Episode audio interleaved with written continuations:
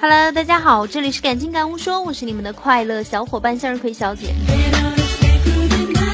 郭敬明的《小时代》和韩叔的《后会无期》在暑期档相遇啊，你们有没有去看呢？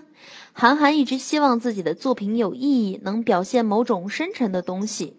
他的作品也像他的人一样，有浪子和侠客的气息。但是这种追求意义的作品啊，通常都不会太卖座了。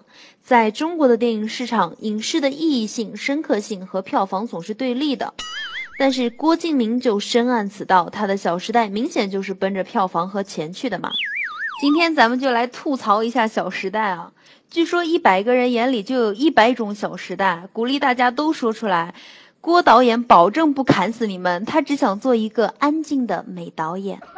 电影里边的女主角们穿着高跟鞋在罗马抓贼，穿着高跟鞋参加自己男人的葬礼，穿着高跟鞋被拖进浴室淋水，穿着高跟鞋游泳，穿着高跟鞋跳楼。有很多人走出电影院看了海报。总算明白了《小时代》名片上为什么会有一双高跟鞋作为 logo 啊，然后就有朋友吐槽说，那应该是郭敬明生命中的图腾。当凌霄歇斯底里的喊着周崇光时，崇光你出来，崇光你出来，你为什么不认我？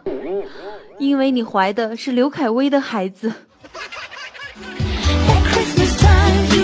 影院检票员呢透露，《小时代》三场内啊，百分之九十都是情窦初开的单身美少女，散场时呢都是梨花带雨的孤独而去，急需人安慰。然后三藏叔啊就冷笑了一声，说：“像我们这种单身狗，《小时代三》会是我的菜。”然后他高冷的订了三场的票，还有一个深夜场啊，太可怕了这人。弱弱的问一句：“三藏叔，你找着妹子了吗？”我觉得我得去看《小时代》了，因为周围的人呐都在聊这个。再不看，我感觉自己好像是活在一九八五年的人了。其实《小时代》呢就是一场电影，别太当真啊。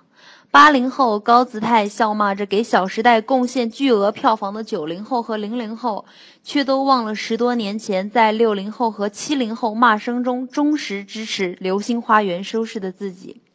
大多数人的成长就是背叛过去，从受虐者进化为施暴者而全然不觉。我不是《小时代》的忠实影迷，但是呢，我尊重每一个年轻的决定。好了，感谢各位的收听。Let's take a ride.